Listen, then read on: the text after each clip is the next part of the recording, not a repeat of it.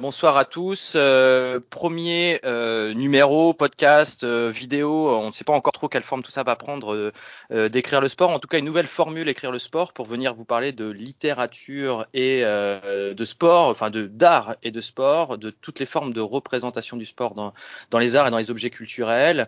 Alors pour ce premier, cette version test hein, de notre nouveau terrain critique, quatre invités, quatre personnalités autour de moi que je vais vous présenter dans un instant et puis déjà euh, de mettre les deux pieds dans le plat sur le sujet du soir. On est évidemment très peu originaux, on prend pas de risque pour euh, la première version. On va parler de football, de ballon rond, euh, sujet qui, en ces temps particulièrement compliqués, nous manque de manière viscérale. Le week-end était écrit totalement différemment.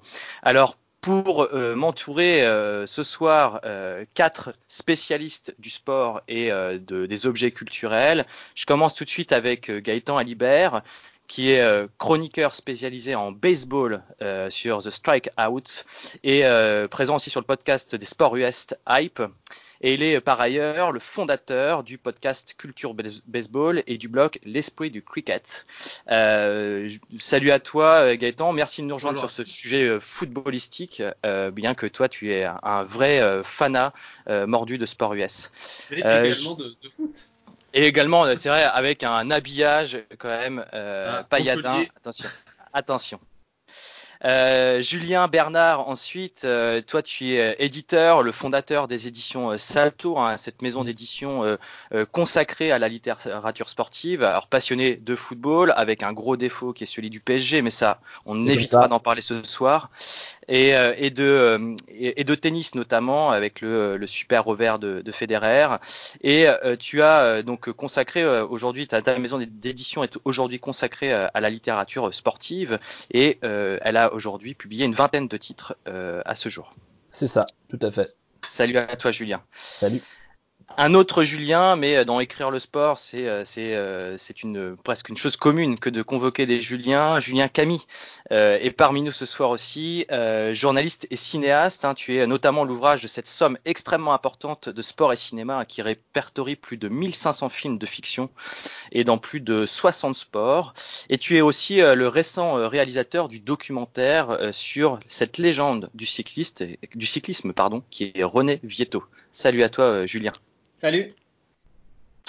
Enfin, dernier de nos invités, euh, une des toutes dernières recrues d'écrire le sport, précisons-le, Sébastien Lafage-Cognier. Euh, salut, salut, Sébastien. Toi, tu es euh, maître de conférence à l'UPFR Staps pardon, de, Besançon, où tu travailles sur trois axes de recherche. Pour le dire très rapidement, tu travailles sur les liens entre pratiques corporelles et leur représentation artistique, sur la culture populaire et enfantine, et enfin sur les innovations scolaires en lien avec l'environnement naturel. Alors désolé, dès qu'on parle d'activité de recherche, d'activité scientifique, c'est toujours, toujours trop résumé. Mais bienvenue à toi et merci d'être parmi nous. Bienvenue à tout le monde.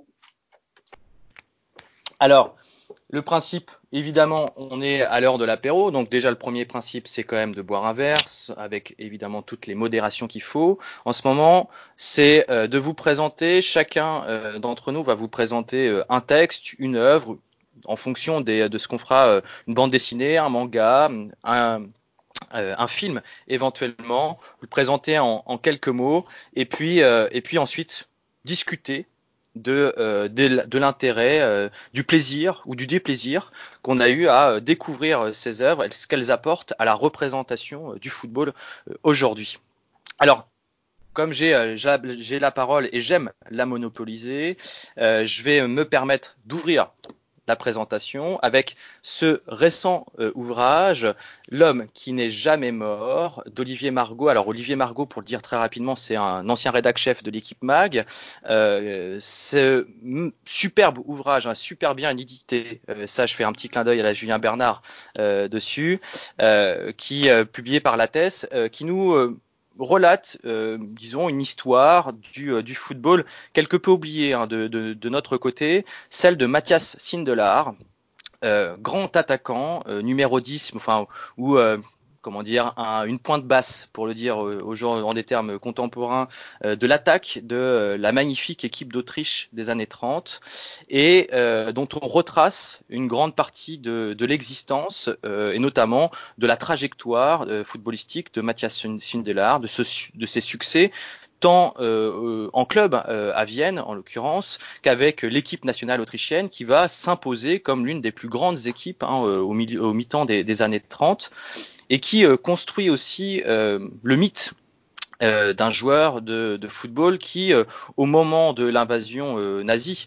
en Autriche, va contester, comment dire, le pouvoir nazi en place, va se présenter quelque part ou pourrait être présenté comme un dissident politique. Alors ça, comment dire, l'écriture historique ou l'historiographie ne s'accorde pas hein, sur ce sur ce sujet évidemment essentiel pour comprendre la, la, figure de Mathias Sindelar. Mais Margot en fait un résistant, celui qui va euh, euh, refuser hein, que l'équipe d'Allemagne venant jouer contre, euh, contre les Autrichiens sur place va refuser de perdre, en l'occurrence. ça, c'est une réalité historique. Hein. L'Autriche ne perdra pas à ce moment-là.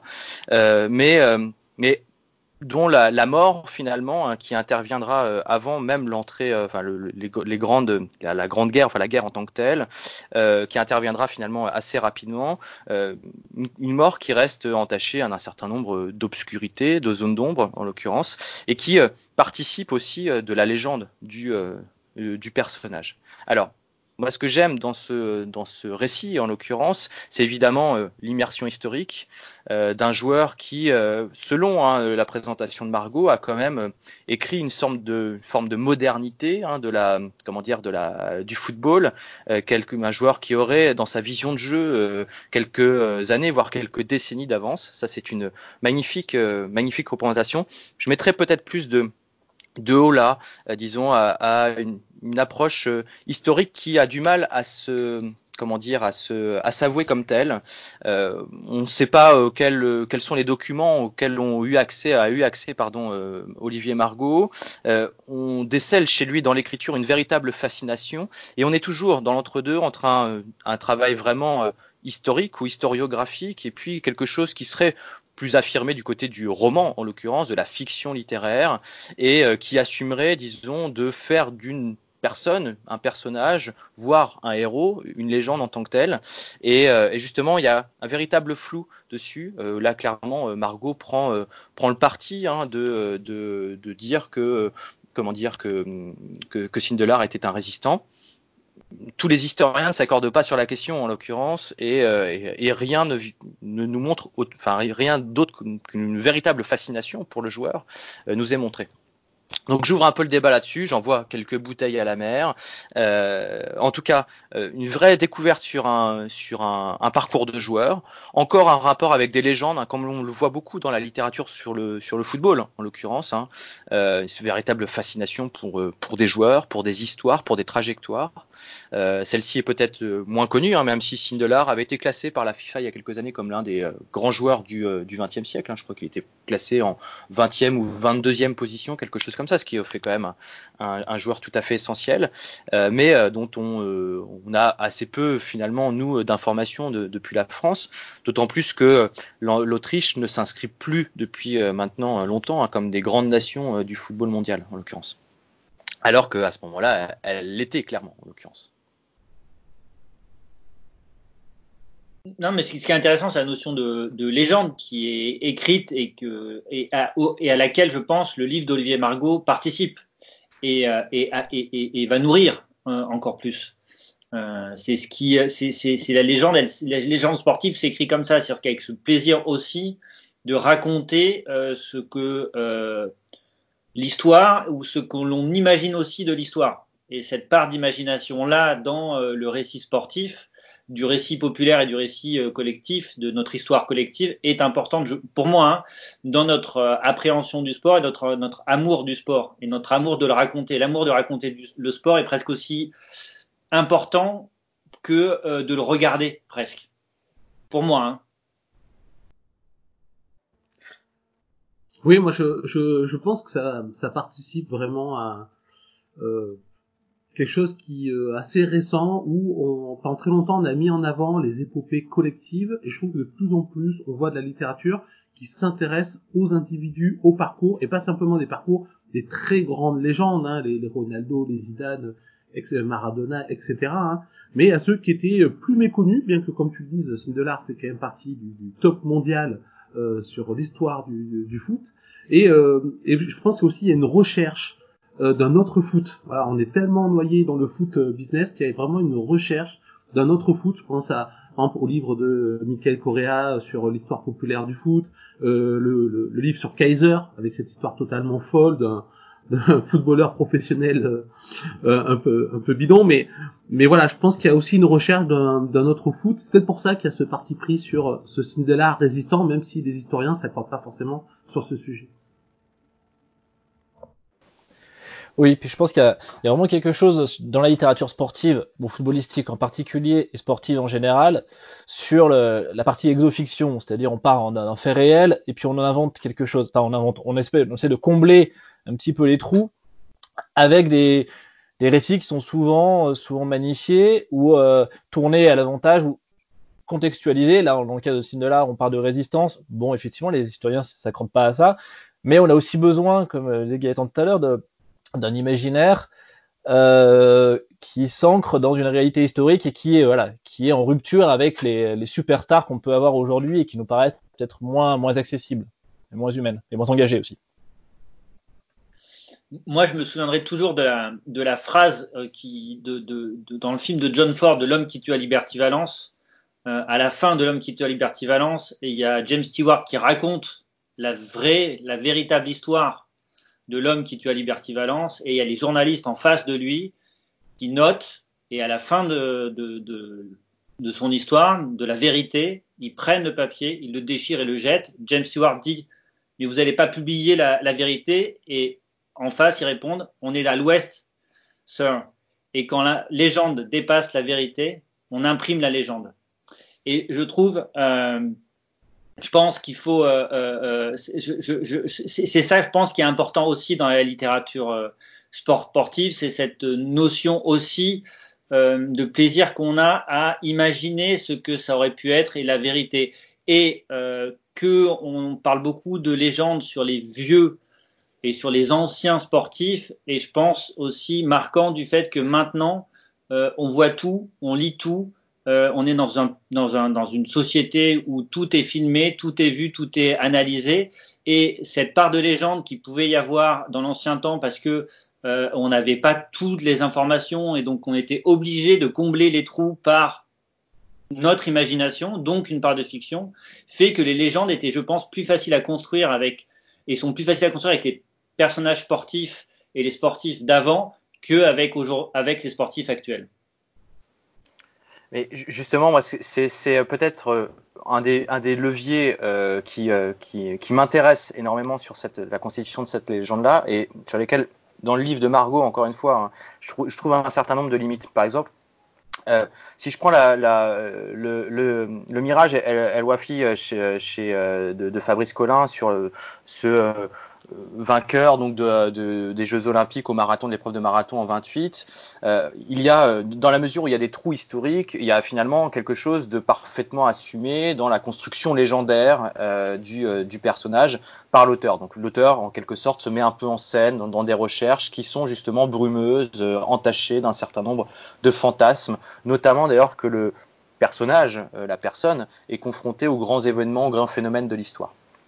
Là, avec Margot, en fait, je trouve qu'il y a quelque chose à la fois d'une vraie construction de la légende, notamment quand il plonge, nous plonge dans, dans les matchs avec, euh, avec Sindelar. C'est-à-dire qu'il il, voit dans, le, dans, le, dans Sindelar un véritable poète du football, quelque chose de, particulièrement euh, singulier en l'occurrence. Et là, il y a quelque chose évidemment d'évident, euh, de, parfaitement subjectif, de, qui, suit une focalisation extrêmement marquée du personnage. Et en même à côté de ça, on suit un, fonctionnement, un véritable récit historiographique, une vraie démarche historiographique en l'occurrence, qui me paraît être quasiment euh, presque entaché ce, discours de la légende en l'occurrence. Alors évidemment, euh, Sindelar est, est très intéressant aussi pour son rapport à l'histoire en l'occurrence et pour la confrontation de cette équipe qui est euh, magique avant d'être complètement enterrée hein, par, euh, par l'invasion nazie.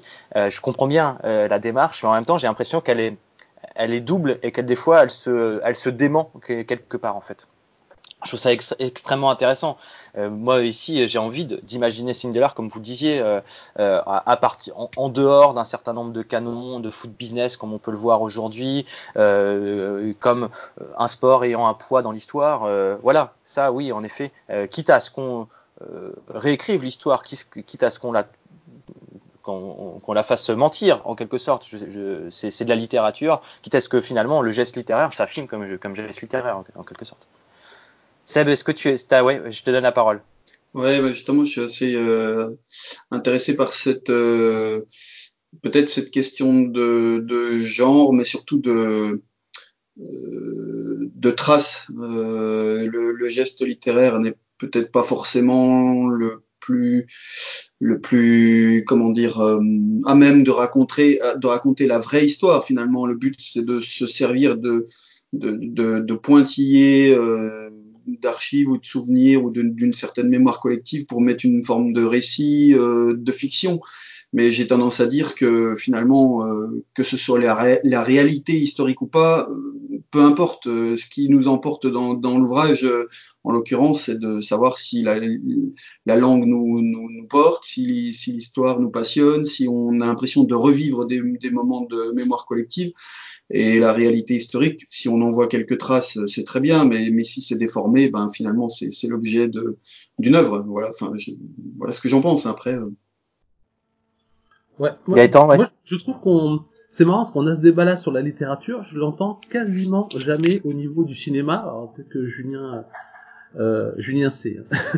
pourra me contredire vu son excellent travail sur euh, sport et cinéma dans, son encyclopédie, mais euh, on n'a pas ce débat alors que dans, par exemple dans la fiction euh, sportive, même quand elle reprend des éléments réels, je pense notamment dernièrement à The English Game, et puis à tous les films qu'on a pu voir sur le baseball, la boxe, le football, il y a souvent quand même d'énormes libertés avec les faits historiques pour différentes raisons, pour avoir une narration beaucoup plus fluide, pour pouvoir concentrer l'action sur un, une temporalité plus, plus réduite. Mais on se pose pas la question en fait. Euh, on se dit bon, ben, si on doit vérifier les faits, on les vérifiera, on vérifiera les faits euh, plus tard. Mais on profite du film et euh, ou de la série. Alors que peut-être qu'en littérature, on se montre un peu plus exigeant. Est-ce que c'est le rapport à la littérature? C'est aussi un, rapport au savoir qui est différent avec le cinéma qui est vraiment marketé fiction. Mais je trouve qu'on n'a pas ce genre de, de, débat, alors que la fiction sportive au cinéma, elle est pleine d'erreurs, d'approximations ou de très grande liberté avec la réalité historique. Euh, Julien, est-ce que tu, tu, veux toi peut-être nous présenter le rapport peut-être que tu as eu justement en tant que cinéaste euh, et justement ce travail sur la, la légende Vieto. Alors c'est autre chose, mais euh, enfin c'est un autre sujet. On, on, bascule du football au cyclisme, mais peut-être toi comment tu as abordé la démarche historique et la construction de la légende? Alors moi, moi je suis parti en voulant dans ce documentaire euh, sur René Vieto parler de la légende, c'est-à-dire euh, comment on racontait l'histoire de Vieto et surtout m'attacher à, ce récit de l'histoire de Vieto. C'est-à-dire, euh, je suis allé voir des personnes qui l'ont connu ou qui connaissaient l'histoire de Vieto ou la légende de Vieto, et c'est elle qui me l'a raconté. C'est-à-dire que dans mon documentaire, à aucun moment donné, il y a une voix off qui vient rétablir la vérité, qui vient rétablir les faits, qui vient qui vient comme quelqu'un, comme une voix qui a la science infuse et qui vient dire voilà, en fait, c'était ça, c'est pas ça, ça s'est passé comme ça. Les seuls témoignages qu'il y a, c'est les témoignages de gens euh, qui ont certains entre 90 et 96 ans et qui racontent ce qui s'est passé il y a 50 ou il y a 60 ans. Donc je vous laisse imaginer euh, les trous, les manques, les transformations que certaines histoires ont pu avoir et que en plus ces sportifs, ces, ces cyclistes-là, sur 50 ou 60 ans, ont peut-être raconté l'histoire 60 fois, 100 fois, 200 fois, et à chaque fois, ils rajoutaient des petites anecdotes, des petites choses parce que euh, il fallait se mettre aussi en avant et, et, et, rendre la chose vivante et drôle. Euh, et à côté de ça, tous les commentaires en voix off, euh, ce sont des lectures de textes qui ont été écrites sur Vieto, c'est-à-dire que ce soit ou des articles ou des œuvres littéraires, euh, pour rester sur le, récit et sur le récit de cette histoire-là. Euh, parce que voilà, moi je voulais, je m'intéressais à cette légende-là, à cette, à, à l'histoire qu'on raconte, plus qu'à la vérité, parce que je suis plus intéressé quand je regarde Vieto à l'histoire qu'on raconte de Vieto, à l'histoire qui, qu'il fait vivre en nous et donc du coup aux émotions qu'il crée en nous, plus que savoir si euh, il s'est coupé l'orteil euh, à telle étape ou après le Tour de France, si euh, c'était vrai qu'il buvait pas, qu'il mangeait pas pendant 300 km, ça m'est égal. Par contre, me dire qu'il mangeait pas et qu'il buvait pas pendant 300 km, ça, ça me fait rêver. Ça me fait, ça, ça, me donne l'idée d'un quelqu'un d'assez extraordinaire. Et je pense que on a besoin aussi dans les récits sportifs et dans notre vie en général d'avoir ces personnages un petit peu comme ça emblématiques symbolique euh, pour nous aider à à la fois nous construire, ce qui est le but d'une légende de toute manière, mais aussi à nous amener euh, des euh, espaces d'imagination, de rêve, qui fait que la prochaine fois qu'on va prendre son vélo ou qu'on va aller se balader, on aura une sensation différente avec l'espace qu'il y a autour de nous et les histoires qui se sont passées sur cette route ou dans ce col-là. En effet, ça, en tout cas, ça pose tout, un faisceau de questions sur la, sur la représentation, c'est-à-dire que euh, de travailler sur des icônes, sur ce que ça a laissé dans les mémoires, euh, ce que ça a travaillé et continue de travailler en nous, ce que ça euh, représente aussi d'époque. Je crois que c'est aussi ça, hein, le rapport historique qu'on évoquait, ou l'écart historique qu'on évoquait avec notre propre consommation, disons, du sport, notamment du sport de haut niveau aujourd'hui. C'est-à-dire que ça génère chez nous des fantasmes d'un autre sport, d'un autre rapport au professionnalisme, d'un autre rapport à l'effort, d'un autre rapport à la performance, etc. etc. Euh, ça me semble être un, faisceau de questions qui, sont essentielles pour euh, comprendre, mais toutes les dynamiques de, à la fois de notre représentation euh, générale du sport euh, dans la société euh, plus globalement et, la construction même de la notion de représentation dans les arts, en l'occurrence, qui est évidemment une question à la fois essentiel et extrêmement large en l'occurrence. Désolé, je bascule un peu euh, de sujet hein, pour euh, essayer de à la fois de donner la parole à tout le monde et puis essayer de justement de, naviguer sur toutes ces formes de, représentation. Euh, Julien, je me tourne vers toi et vers Underdog que tu nous avais dit présenter. c'est donc, je vais te laisser la parole tout de suite, mais c'est un, un texte que tu avais choisi toi de publier en tant qu'éditeur et tu vas nous dire pourquoi tu l'as fait. Alors effectivement, je vais vous présenter euh, Underdog, qui est un roman euh, publié et qui est sorti il y a un an et demi à peu près, c'est fin 2018. Euh, il y a l'originalité déjà d'être écrit à quatre mains, c'est-à-dire par deux auteurs, deux jeunes auteurs, Romain Lescurieux et Antonin Vabre, donc qui ont une trentaine d'années.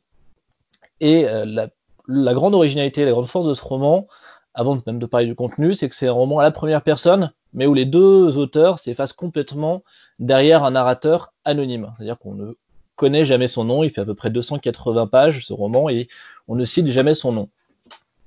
Donc de, l'idée du roman, c'était de présenter, l'histoire d'un jeune euh, jeune français diplômé qui a 25 ans en 2013 et qui ne sait pas quoi faire de sa vie parce qu'il arrive sur le marché de l'emploi et euh, on lui dit, vous n'avez pas assez d'expérience, euh, c'est bien, vous êtes diplômé. Donc voilà, c'est le chat un peu qui se mord les queues. Et il se dit, je, vais partir en Angleterre. Il fait une rencontre il dit, je vais partir en Angleterre pour découvrir. Et il s'imagine une espèce d'Eldorado euh, de pays où il pourra devenir le, roi du monde.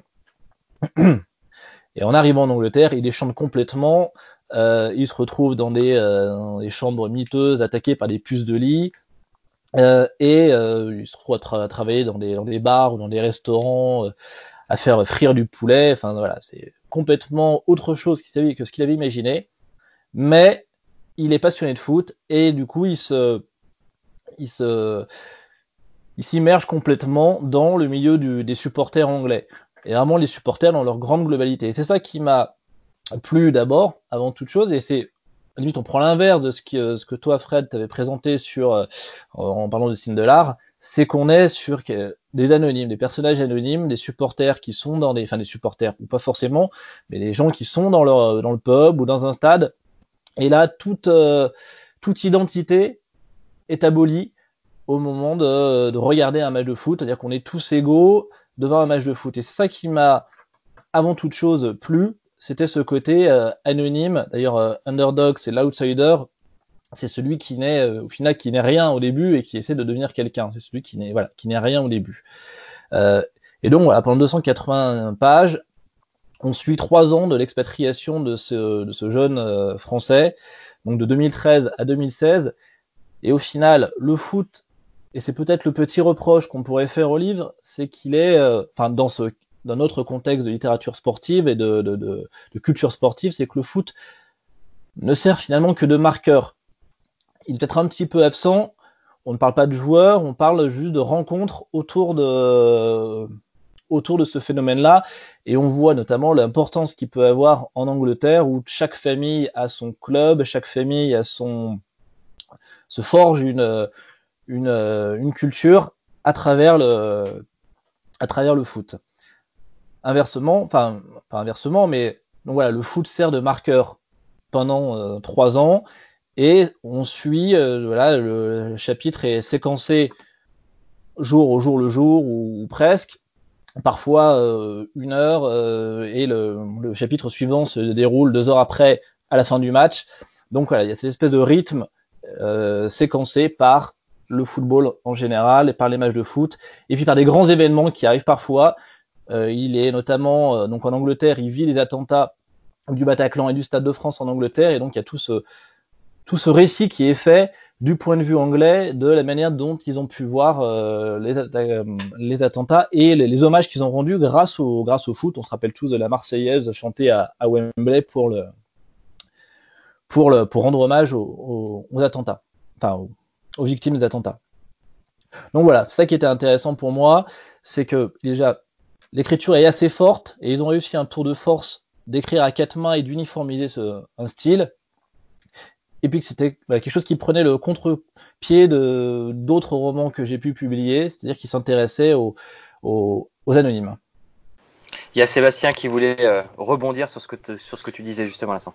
Oui, ben, euh, justement, par rapport au dernier mot de, de Julien Bernard, euh, le côté anonyme, euh, c'est peut-être quelque chose qui qui, euh, qui traverse les deux présentations de, de Julien Camille et de Julien Bernard là euh, on a à la fois dans la construction de, de soit d'un récit, soit d'une histoire à travers peut-être les, les gens d'en bas ou populaires ou une forme de culture populaire, comment les gens vivent le foot, comment ils se construisent à travers à travers à travers cette activité. Et euh, pour rebondir sur les propos de Julien Camille, il me semble aussi que ça me fait penser avec avec les propos de de Roland Barthes, euh, les mythologies, comment se construisent les légendes. Mais évidemment, les mythologies euh, se construisent pas forcément avec euh, une vision politique, une vision économique, mais avec un regard populaire, avec le Monsieur tout le monde et donc avec des, des anonymes. Et je pense que on voit très bien qu'actuellement, mais c'est pas nouveau, la littérature embrasse ces, ces angles d'attaque, mais on le voit aussi à travers les, les approches historiques qui, qui, qui, qui se, qui se, s'attachent à, à, décortiquer ces histoires plus, plus basses ou plus dénigrées en premier abord. Voilà. Mais si je peux me permettre, avant de vous filer la parole, mais euh, ça, c'est peut-être justement, tu, tu, parlais de, de marqueurs, Julien, euh, c'est euh, cet écho, disons, un peu lointain qui peut interroger. Hein, euh, on en a énormément discuté hein, par, par le passé, euh, toi et moi, et puis dans d'autres contextes, mais sur ce qu'est ou pourrait être, disons, la, la littérature sportive. Et finalement, est-ce qu'elle a besoin tant que ça de pratiques sportives euh, Encore plus aujourd'hui, quand on parle de contemporain, ou là, euh, notamment si on parle de football, puisque c'est notre sujet du soir, la difficulté de représenter en littérature le sport, euh, la pratique sportive, dans la, dans la, mesure où on est matraqué d'images, où euh, l'image, elle est euh, décortiquée, euh, elle est, on, on, on, voit chaque geste, chaque seconde, chaque mouvement, etc., etc. Est-ce que, est-ce qu'on peut être au, même niveau l'image ou est-ce que finalement ça nous renvoie pas à une littérature qui tout simplement raconte autre chose première chose enfin première chose que je voudrais dire puis ce, retrait c'est-à-dire que euh, d'être d'être auprès des, publics auprès des spectateurs auprès euh, du euh, d'une culture populaire, ça montre aussi l'écho. et tu, Sébastien, tu, tu parlais de, de Barthes, c'est-à-dire tous les échos symboliques, toutes les constructions symboliques dans la société et de montrer à quel point euh, le football est un marqueur symbolique et donc euh, constitue euh, les bases sémiotiques ou sémiologiques, sémiotiques pour, pour utiliser de la terminologie propre à Barthes en l'occurrence, qui accompagnent les gens dans, dans la construction populaire, pas de discours politique, pas de discours sociétal, pas de discours scientifique en l'occurrence, quelque chose de brutal dans son, dans, dans son approche, mais d'extrêmement ou d'éminemment puissant en l'occurrence. Oui, Gaëtan. Ouais, bah, alors euh, moi, je, la, présentation de, de, Julien me fait penser à, à deux œuvres. Une de football, c'est euh, Galère, euh, Galère Football Club de Romain Molina, qui euh, justement revient un petit peu sur ces underdogs et ces Français qui se sont exilés, notamment euh, Outre-Manche, parce que c'était euh, une des spécialités de, de Romain Molina. Euh, il a d'ailleurs, il faisait un blog d'ailleurs sur ses histoires avant d'en faire un livre. C'est extrêmement intéressant de suivre ses, ses parcours. Et puis certains d'ailleurs ont réussi à percer jusqu'en en première ligue ou en première division écossaise. Donc ça, ça, me, ça, me, fait penser à, à, ça. Et je pense qu'on on en revient à ce que je dis tout à l'heure. C'est vrai que euh, ça participe à la quête d'un autre football et de ne pas forcément voir le football que à travers des grandes épopées ou des grandes légendes mais de se raccrocher aussi à ce football euh, qui est proche de nous ou qui peut être aussi exotique dans des championnats euh, lointains mais qui intéresse. Alors, et puis en plus avec les réseaux sociaux maintenant on a accès à tout plein de blogs, de sites qui vont traiter du championnat lituanien, du championnat euh, mongol, du championnat thaïlandais. Donc euh, voilà, ça, ça participe à redécouvrir le football autrement. Puis euh, l'autre œuvre à laquelle ça m'a fait penser dans, dans la construction de l'histoire, l'idée d'avoir ce, ce, ce, match de fin de semaine qui rythme le, le, la narration, c'est le la série sur le foot US Last Chance You. Alors je suis désolé hein, pour ma prononciation anglaise, elle est horrible. sur Netflix où effectivement on va suivre euh, le, des équipes de, de JUCO, donc de Junior College, qui se préparent toute la semaine, et puis la fin de l'épisode, c'est toujours le match de fin de semaine où il va se passer quelque chose, et euh, voilà, chaque chaque épisode en fait, on voit la préparation, puis avec tous les à côté, les coulisses, les difficultés des joueurs, des encadrants, euh, des, personnes du collège, et puis le, le, le, match, et puis tous les événements aussi qui peuvent arriver dans une vie, qui peuvent bousculer le quotidien sportif en tant qu'acteur, en tant que spectateur de, de sport-là. Donc euh, deux œuvres auxquelles ça m'a fait euh, penser directement. Ouais, je crois que ce qui est, ce qui est important, c'est euh, le côté populaire dans son dans son dans son sens le, plus large, peut-être même le plus noble aussi. Hein, encore une fois, de cette espèce de vague des échos qui qui, qui portent en qui portent en nous, hein, enfin de de, de, de l'implication nécessaire, du rendez-vous, de ce que ça peut-être euh, de manière, euh, ma formule va peut-être être euh, abusive, mais de ce que ça peut avoir de structurant dans la société aussi. Et, et, et, ça, me, ça me paraît essentiel. Je sais pas si, si vous avez d'autres commentaires à faire sur, sur ça, sur, parce que sinon, on peut justement aller. ouais, Julien, tu, tu, tu, voulais dire quelque chose? En fait, moi, je voudrais enchaîner là-dessus, et ça, en fait, ça fait un super enchaînement par rapport à l'œuvre que je veux présenter, parce qu'on est tout à fait dans le thème. Si ça, si ça te va si ça vous va. Complètement. Voilà, parce que moi, je voulais parler de, de, de cinéma, vous présenter deux films. Je vais par, commencer par le plus important et on verra si j'ai le temps à la fin. C'est celui-là, hop, Looking for Eric euh, de Ken Loach. Euh, je, voilà, je pense qu'il y en a beaucoup qui l'ont vu. Voilà, ce qui m'intéresse, moi, ce que j'ai beaucoup aimé dans ce film, c'est qu'on on évoque énormément de football, on dit que c'est un film de football. Or, en fait, si on minute euh, les images de football qu'il y a dans ce film, euh, on n'arrive même pas à trois ou quatre minutes d'images de, foot dans ce film. Pourtant, c'est un film, film qui parle extrêmement bien du football et de l'importance du football dans nos vies et dans la vie de millions de personnes. Euh, et c'est ça, moi, où je, je, trouve ça intéressant, c'est Ken Loach, il n'a pas regardé du côté euh, des sportifs, il a regardé du côté des spectateurs et de cette légende-là et de ces légendes-là qui aussi viennent comme un guide pour les spectateurs. Donc pour résumer, euh, et Looking for Eric, c'est l'histoire d'un postier, Eric Bishop, euh, qui est fan de Manchester United, qui est en pleine dépression euh, qui vit seul, avec les deux fils de, sa seconde femme. Euh, il apprend qu'il y a un des grands-fils qui a un problème avec un gangster, donc ça va être un petit peu le fil conducteur, c'est-à-dire comment il va réussir à sortir son, beau-fils des griffes de ce gangster-là. Euh, et pour venir l'aider, il va avoir une apparition, c'est que quand il fume son herbe, il y a Eric Cantona, la légende de Manchester United, qui lui apparaît. Il lui apparaît qu'à lui. Et c'est le vrai Eric Cantona, évidemment, qui joue vraiment son rôle. Euh, et quand euh, moi j'avais interviewé Ken Loach dans le cadre de mon livre, euh, il il m'avait dit, pour moi le football est plus important que le cinéma, parce que le football est, fait partie de nos vies et nous construit, construit des millions de personnes. Aident des millions de personnes aussi à tenir une vie douloureuse, une vie socialement délicate. Et le football, c'est un petit peu leur seul rêve, le seul endroit où en fait, un petit peu comme les sportifs quand ils rentrent dans un stade euh, où ils se mettent au départ dans 100 mètres, il n'y a plus de couleur de peau, il n'y a plus de religion, euh, il y a juste des sportifs qui sont au départ, ils sont tous à égalité. Dans un stade, en fait, tous les spectateurs, alors évidemment, euh, ça, a changé et, et, et Ken Loach le critique, mais tous les spectateurs sont au même niveau et prennent le même plaisir.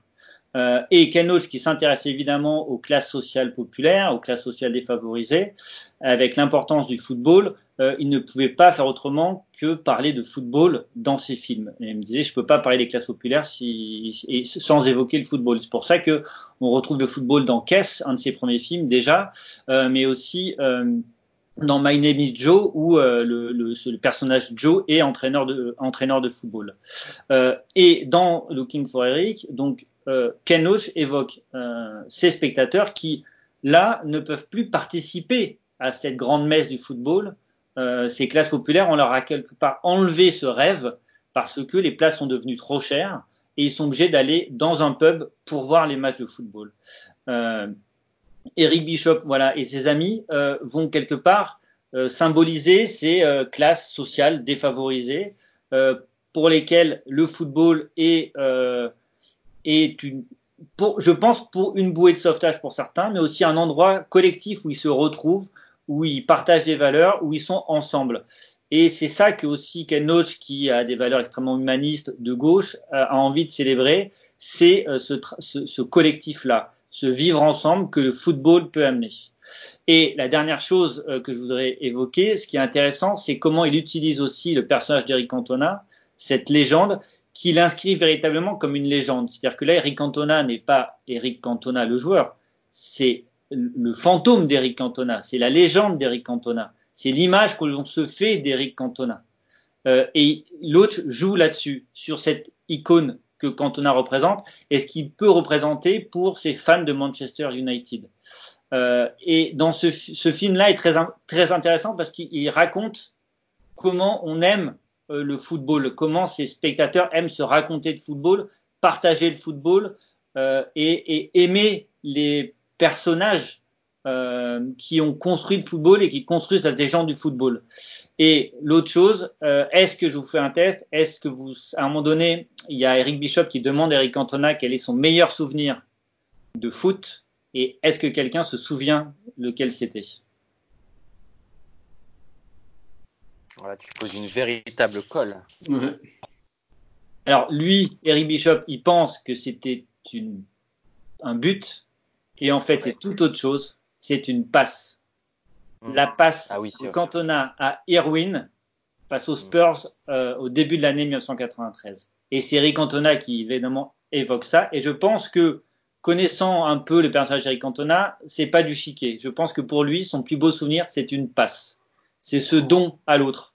Et ça résume un petit peu ce film de Loach qui en plus a un final absolument jubilatoire euh, quand, il, tout les amis du personnage vont réussir à sortir le, le, fils des griffes du gangster. Je vous passe les détails, mais euh, c'est un des, des punchlines qui m'a fait le plus rire au cinéma. Oui, mais je crois que une des choses qu'on qu peut souligner de ce film-là, euh, désolé, je ne sais pas si tu avais terminé, euh, oui, oui, Julien, mais euh, c'est que c'est un des films, moi, je, de, de, de mon souvenir, hein, euh, un des films les plus lumineux de l'œuvre de Ken Loach, euh, qui, qui, enfin, où, où l'humour est, est, des fois une fin en soi, une véritable visée, où il y a quelque chose de très très joyeux qui rebondit, où évidemment le traitement, la mise en abîme du traitement de la légende par Eric Cantona par lui-même -hmm. est tout à fait singulière et crée un écart tout à fait tout à fait singulier. On voit bien que dans le jeu, euh, comment dire, Cantona euh, crée, crée quelque chose de, euh, comment dire, une distance avec sa propre légende, ce qui est singulier, oui. comme il l'a fait euh, dans, dans toute la, dans tout le mar merchandising ou le, le, marketing de Nike à l'époque, comme il l'a fait hein, depuis qu'il avait été, comment dire, depuis qu'il avait remonté son col pour, pour, pour, pour Nike. Euh, ça, c'est toujours très marquant. Et moi, je me souviens d'en avoir discuté avec lui au moment de la sortie du, film euh, en France. Pour le coup, c'était quelque chose qu'il avait, euh, qui était très, très marquant dans, dans ce qu'il expliquait de son jeu d'acteur, en l'occurrence, d'avoir créé une espèce de jeu de distance avec la légende qui, qui crée des, des, écarts et qui redonne évidemment beaucoup de choses au spectateur en tant que tel, en disant c'est aussi le, c'est le spectateur qui m'a forgé en tant que légende, c'est pas uniquement moi en tant que sportif. Euh, c'est aussi euh, des faisceaux euh, historiques, des faisceaux de, plein de, de, plein de choses qui racontent la, construction de ma légende et qu'il il, il, le racontait avec beaucoup de beaucoup de distance, beaucoup de retrait. Alors évidemment, euh, euh, on était, euh, sa carrière été terminée depuis longtemps, sa carrière d'acteur, elle est autrement lancée, enfin aujourd'hui, et donc il y a, il y a certainement deux vies dans celle de, de, ou plusieurs vies dans celle de Cantona. Mais j'avais trouvé ça extrêmement intéressant et pour aller dans ton sens, en l'occurrence de, de, ce film, qui est, moi, si je retiendrai une chose de ce film-là aussi, c'est euh, aussi l'amour du club, bizarrement, euh, ces groupes de supporters qui sont évacués euh, d'Old Trafford, à qui, finalement on ne donne plus l'accès pour des raisons économiques, comme tu le présentais, qui ont en plus construit, il faut fabriquer un, un, club de, un club alternatif, hein, le FC United, ce, ce club en opposition, notamment au moment du rachat du club par les Glazers. Euh, et qui finalement euh, disent que au moment où c'est la merde, ils sont quand même des supporters de Manchester United. Ils sont plus des supporters de ce qu'ils ont construit eux-mêmes, mais euh, ils restent euh, profondément euh, attachés à leur à leur blason, à leur équipe, et y compris face à toutes les dissensions qu'ils ont exprimées, face à même des gestes de, de résistance qu'ils ont construits, ce que j'avais trouvé particulièrement intéressant comme message. Oui, oui, et puis euh, cette notion de club et, d'attachement au club est importante pour Loach qui a, je ne sais pas si vous le, savez, mais il a tenté de racheter avec euh, les supporters le football club de Basse pour lequel il a fait un documentaire et avec l'aide d'Eric Cantona, de Ricky Tomlinson qui était son acteur dans Riff Raff et dans euh, Raining Stones, ils avaient tenté de racheter, je crois qu'ils n'ont pas réussi, mais de monter une sorte de grosse cagnotte pour euh, racheter le football club, le football club de Basse et que le football club de Basse devienne une propriété collective des supporters et des passionnés de football. C'est euh, c'est tout à fait ça, c'est euh, tout à fait. Enfin, c'est c'est vrai qu'en plus avec la comment dire la caméra de l'autre sur sur ces sur ces sujets-là, hein, tu le disais, hein, la passion du, football qu'il porte, mais la lecture euh, sociale. C'est vrai qu'on est aussi dans un véritable film euh, social, comme on, les connaît dans d'autres circonstances, hein, dans l'œuvre de Loach. Euh, et ça, c'est vrai qu'il y a quelque chose de euh, d'éminemment puissant, parce qu'il y a euh, ce, qui est, ce qui est réussi, c'est les différentes échelles, disons entre guillemets, de ce football à la fois très populaire, comme on en a parlé tout à l'heure avec euh, Underdog, et en même temps euh, euh, ce football des grandes légendes, d'Eric Cantona, de ses succès sportifs, d'Old Trafford, de, du, de la Première Ligue, etc., etc. Tout, tout ce qui fait presque, je serais tenté de te dire, le comment dire, le, la scientifique moelle du, du, du, du football d'aujourd'hui, en fait. Complètement. Ouais. Ouais, Sébastien, ouais. Ouais, si je peux rebondir, moi, ce que je ressent quand même c'est un, un, message quand même éminemment politique parce que euh, à la fois il euh, euh, il met en avant toutes les, les capacités de, de, de se regrouper, toutes les valeurs euh, qu'on pourrait attribuer au foot qui, qui, qui, permet la sociabilité entre les supporters, etc., et qui, qui s'identifie à leur club. Mais euh, dans ce film, il y a vraiment la notion de, d'intégration sociale par le sport qui est vraiment questionné et critiqué. Enfin, bon, moi, je, je, le ressens comme ça. Hein. Après. Euh...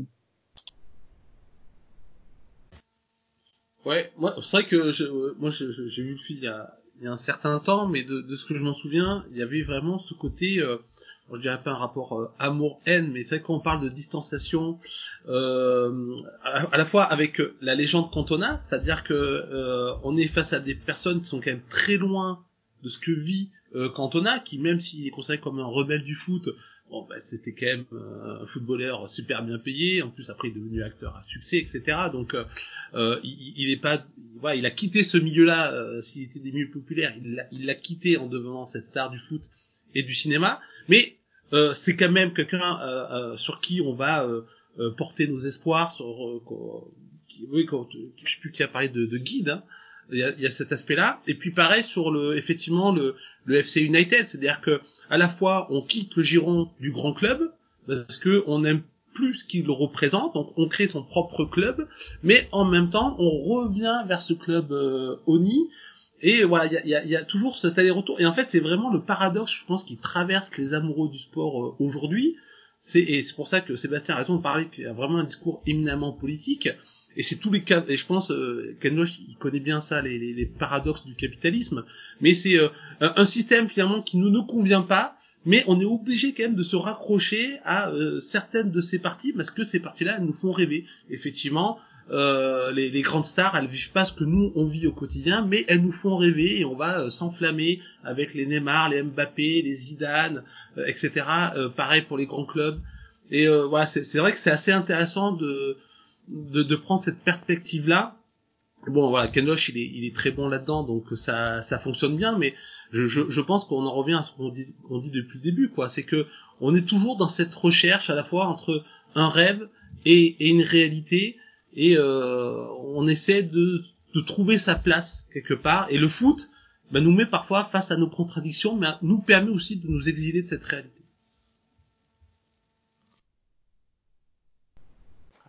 En, effet, hein, je pense qu'il y a quelque chose du rapport euh, rêve-réalité ou euh, réalité-fiction, fantasme qui est extrêmement euh, important, hein, en l'occurrence avec euh, ce que ça. J'en profite, enfin je, je prends un peu le, le pied euh, pour, comment dire, justement pour basculer d'œuvre, je force un petit peu la, la donne, mais de toute façon on pourrait continuer le débat ad vitam, je, je, serais tenté de dire, en renvoyant justement du côté du, du texte que tu as choisi, toi Sébastien, football football justement qui va traiter un petit peu de cette cette peut-être pas de cet envers euh, du, football, mais de cet euh, ailleurs du football euh, qui, nous ramène souvent dans le, canapé de Bouzard en l'occurrence. Hein, alors peut-être que tu nous, tu referas l'histoire de cette bande dessinée rapidement, mais qui nous situe justement dans tous ces entours, qui nous situe du côté du spectateur, du lambda quelque part. Oui, bah, tout à fait. Alors, ce qui est intéressant, moi, j'ai choisi euh, le football, football, qui, est en fait euh, non pas tome 1 et tome 2, mais saison 1 et, saison 2. Euh, c'est d'abord parce que pour rebondir un petit peu sur ce qui a été dit précédemment, on est dans une thématique de la de la passion du football chez Bouzard. À la fois, on, le sent, il a été footballeur amateur, hein, mais mais à la fois quelqu'un qui qui, qui, bouscule le foot, le milieu du foot, qui, qui, travaille sur la dérision dans ces deux tomes, et, c'est ce qui m'a intéressé. Alors je vais euh, vais pas présenter euh, Bouzard, hein, il a été euh, là récemment, je crois que c'était en 2018, la président de, de Festival d'Angoulême. Mais ce qui est intéressant là, dans dans les deux tomes de football football, bah, déjà c'est qu'il euh, s'inscrit dans une forme d'autobiographie. Hein, euh, euh on l'a évoqué tout à l'heure avec euh, l'album d'autobiographie of Me Too, mais on, on, voit quand même puisque initialement ça a été donc publié dans, dans le magazine SoFoot, mais aussi euh, dans la presse de mémoire. il me semble que c'est dans, dans le Canard enchaîné ou dans Libération. Et donc on est sur euh, au départ une forme vraiment de d'autofiction, d'autobiographie, et puis peu à peu on est euh, sur euh, eh bien euh, la dérision totale des règles. Je pense à quelques de nombreuses planches sur euh, la critique ou la la, la, la, la, folie de cette règle du hors-jeu, où il fait des gros zooms sur euh, l'anatomie de l'œil pour voir comment l'œil peut voir à deux endroits différents, c'est-à-dire le joueur, le ballon, etc. Et il me semble que, enfin, vais choisir de vous présenter ces deux ces deux tomes parce que euh, l'idée, ce n'est pas de, de, pour Bouzard de montrer finalement euh, le, beau, le, beau, foot ou euh, de, de, de, valoriser euh, ou de transcender des héros, quoique certains héros allemands sont, sont bien présents, mais c'est surtout pour montrer en quoi la bande dessinée peut, peut, se moquer, peut rire, et des valeurs qui sont soi-disant attribuées au, foot, et, et finalement euh, questionner le lecteur sur euh, sur des gestes malsains, sur euh, la, la, la, faisabilité ou pas de telle ou telle règle, et puis euh, le lecteur peut découvrir surtout dans le deuxième tome des planches un peu plus, un peu plus, euh, enfin moins moins articulées sur euh, bah, Domenech ou l'épopée des équipes de France qui sont vraiment risibles. Où là vous avez carrément les photos des équipes nationales et la photo de l'équipe de France. C'est on peut pas identifier les joueurs, mais par contre, on identifie bien le bus, puisque la photo de l'équipe nationale est uniquement le bus de l'équipe de France. Donc il y a aussi la question d'identité euh, qui est vraiment euh, euh croquée euh, à merveille par Bouzard. Voilà, voilà l'objet de, cette œuvre.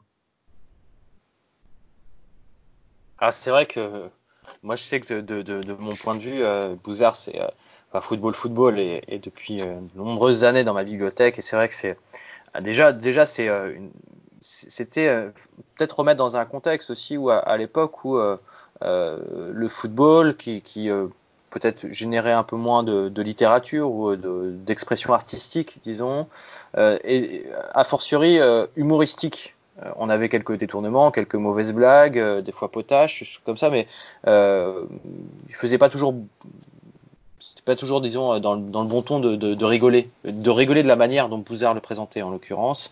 Ça a participé aussi, hein, disons, du, du geste de rafraîchissement qu'a opéré SoFoot hein, euh, sur euh, la manière de présenter, euh, de présenter le foot en France en l'occurrence. Et ça, ça c'est clair que c'était un espèce de, de comment dire de, bouffée d'air pur en l'occurrence dans la manière de, de parler et de représenter le football.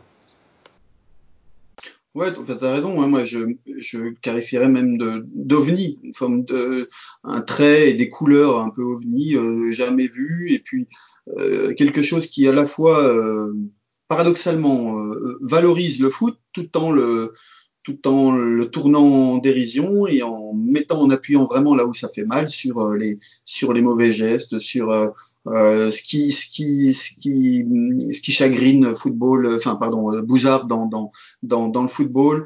Et on est aussi sur un auteur et un dessinateur qui, qui a vécu le foot de l'intérieur sur le gazon et euh, d'ailleurs, on, peut le voir, on en avait discuté avec euh, certains membres de d'écrire euh, le sport. On peut voir quand on ouvre, je sais plus si c'est au, tout début d'un des tomes ou à la fin, euh, c'est une photo d'un d'un barbecue avec des, des, des sardines, les tomates, les patates et on voit un joueur qui est accroupi en photo, on est vraiment sur du foot populaire où on joue effectivement. Mais après, ce qui est intéressant, c'est de, retrouver l'ambiance euh, bon enfant, troisième mi-temps, euh, euh, bonne bouffe et, alcool sympathique.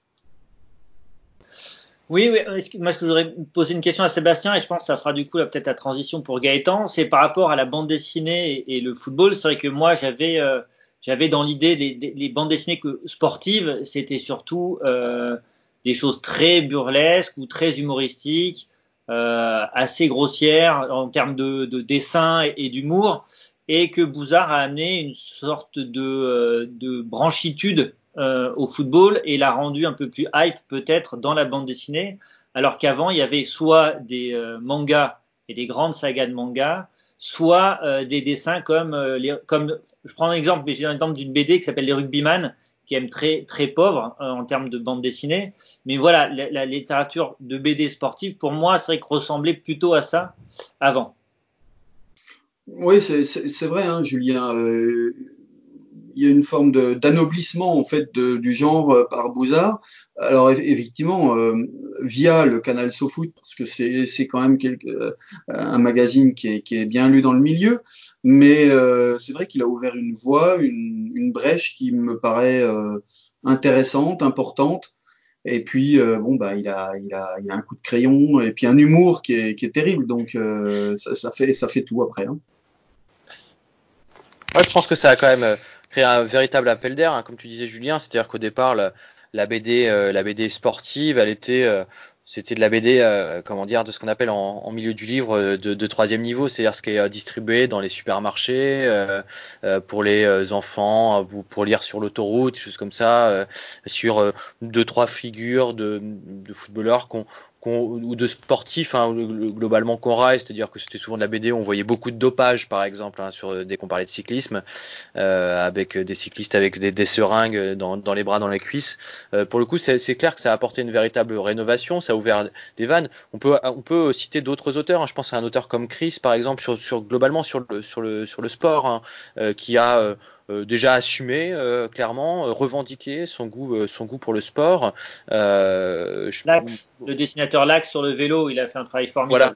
Exactement, c'est ce que j'allais citer ensuite, en l'occurrence, qui a, disons, à chaque fois, à chaque fois ouvert, ouvert des brèches, c'est-à-dire que sur l'humour, je pense que Bouzard a, a, a, fait aussi accepter une forme d'humour sur le, sur, sur le, sur le football, qui est évidemment qui s'est accéléré peut-être avec des générations Twitter, choses comme ça, où euh, ces formes-là l'appellent plus naturellement, mais clairement, euh, c'était, en tout cas, quand on ouvrait à l'époque euh, SoFoot, et puis après, quand on a ouvert les albums de football, football, c'était, c'était quand même quelque chose qui était assez rare dans le, dans le principe, si ce n'est que on s'y retrouvait aussi assez, c'est-à-dire qu'il y avait quelque chose que tu disais, Sébastien, tout à l'heure, il y avait quelque chose aussi de, de, football de troisième mi-temps, la blague, la plaque potache ou la blague d'ailleurs pas tout pas nécessairement potage mais la bonne blague qu'on fait avec les copains en regardant un match euh, de manière un peu légère quoi.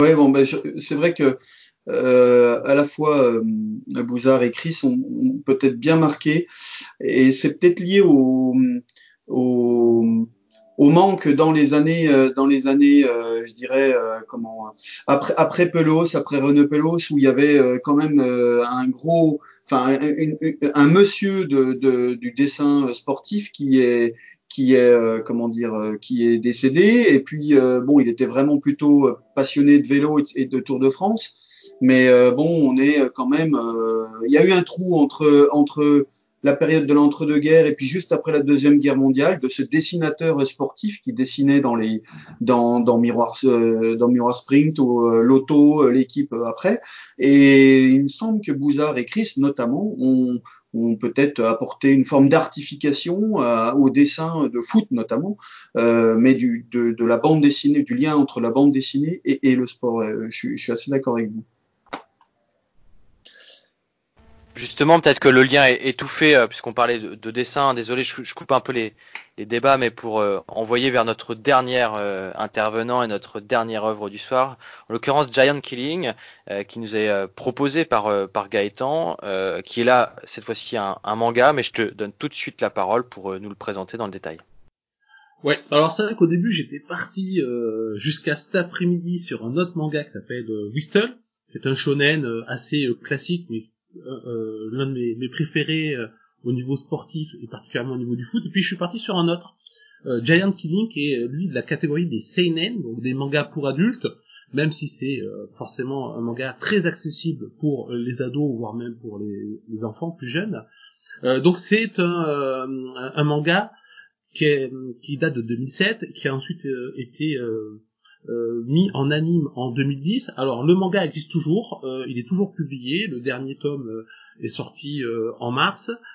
il n'est pas traduit en français, malheureusement. En revanche, l'anime existe en version sous-titrée française.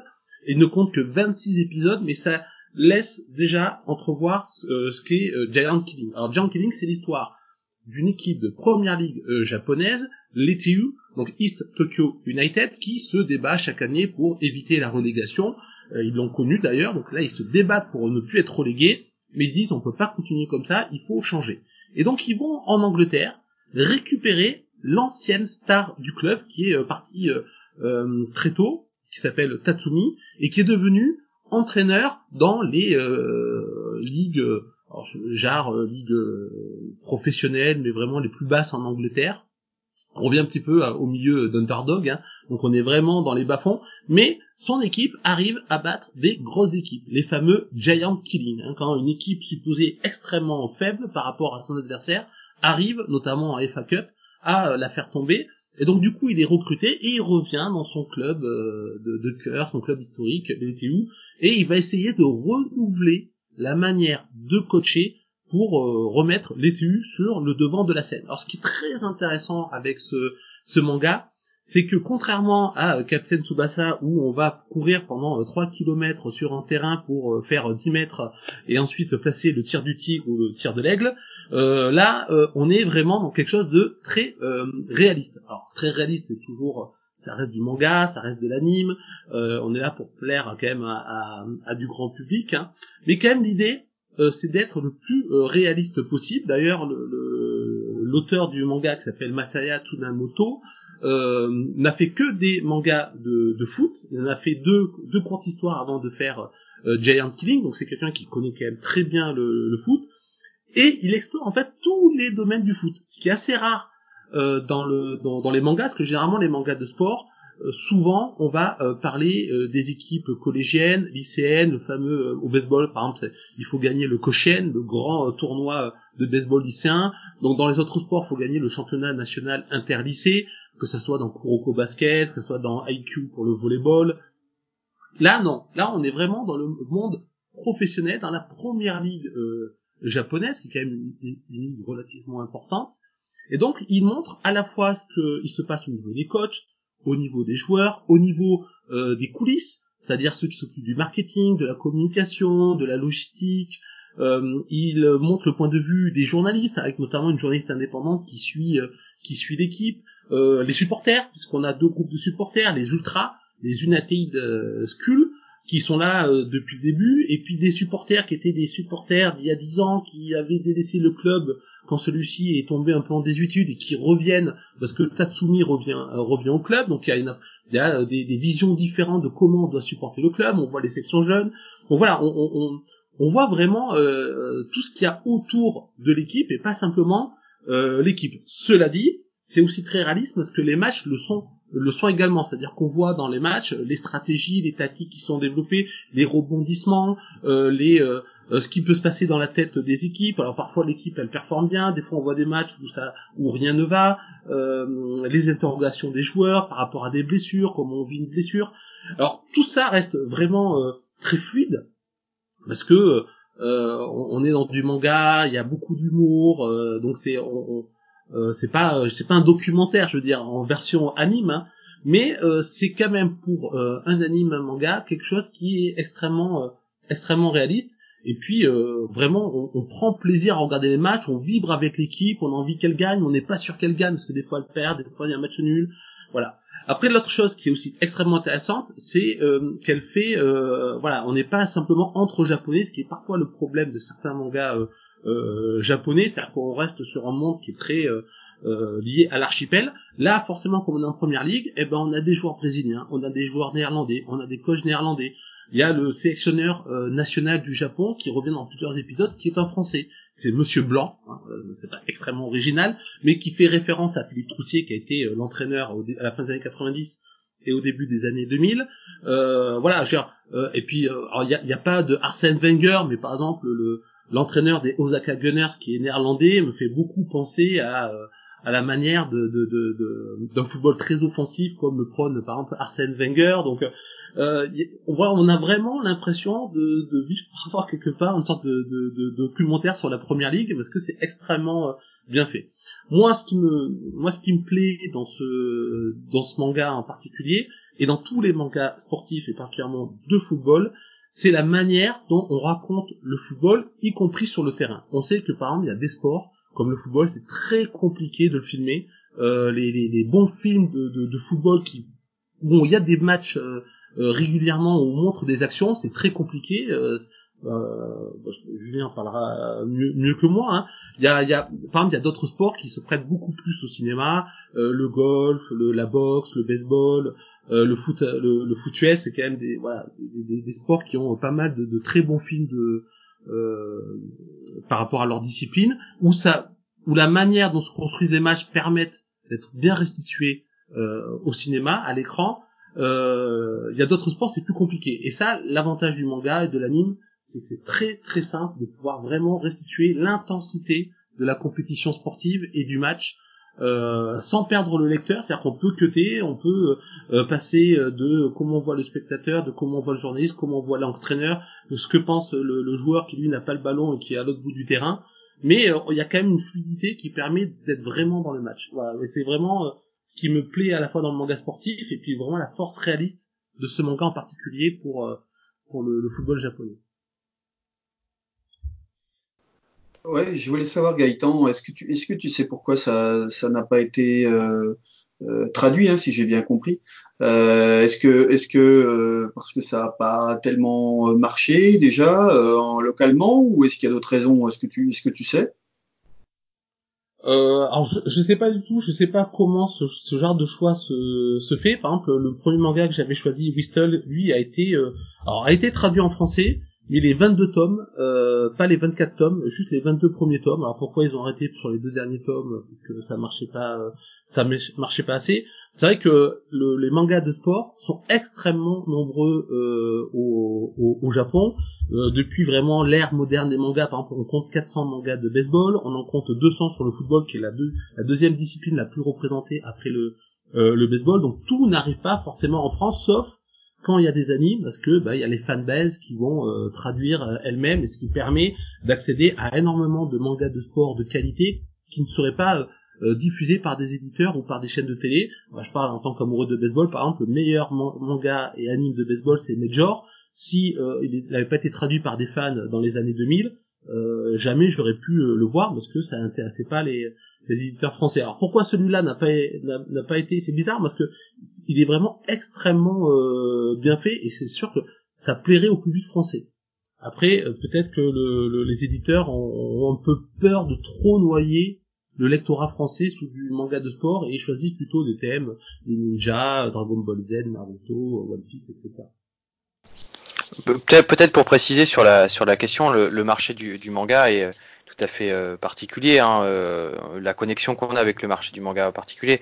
Là, on est sur euh, Giant Killing, quand même un manga qui, qui est débuté, qui a débuté avant un, plein boom, disons, de, de, la lecture du manga en France. Aujourd'hui, hein, la France qui est le deuxième marché du manga mondial, hein, donc c'est tout à fait tout à fait conséquent. on sait aussi que on a des traditions, du, tradition qui ont été, la tradition Glooby Boulga, disons que un certain nombre d'animes connus euh, au travers des, euh, des générations Club Dorothée notamment Captain Tsubasa, qui ont construit hein, tout un univers euh, du, manga et de l'imaginaire français en l'occurrence. Alors tu disais, hein, tu disais super bien, euh, Gaëtan, c'est que on n'est pas du tout sur les mêmes, du tout les mêmes approches. Hein. Euh, Captain Tsubasa plutôt un, récit, un grand récit d'apprentissage, très individuel, qui d'ailleurs écrit très mal la, tragédie footballistique en l'occurrence. Hein. on est on est sur quelque chose d'ailleurs qui a été raillé pendant longtemps, un peu irréel en l'occurrence. D'ailleurs les, les différentes versions de Captain Tsubasa ont réinjecté du, du réalisme en l'occurrence, ça c'est extrêmement important.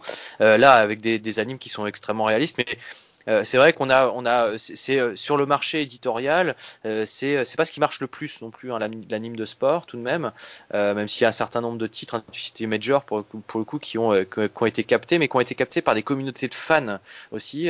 et et par exemple, un des indicateurs assez forts, c'est que tous ces tous ces mangas de foot n'arrivent n'arrivent pas, enfin qui ne sont pas traduits en l'occurrence, n'arrivent pas par les domaines justement de, des communautés de fans, par les, de, les, les communautés de Scantrad par exemple, donc ces communautés qui récupèrent sur les marché où ça a pu être traduit, voire sur le marché japonais, pour scanner les pages, les traduire, euh, modifier les, euh, les lettrages en l'occurrence, euh, ce qui permet finalement des fois au marché français de capter des tendances en l'occurrence.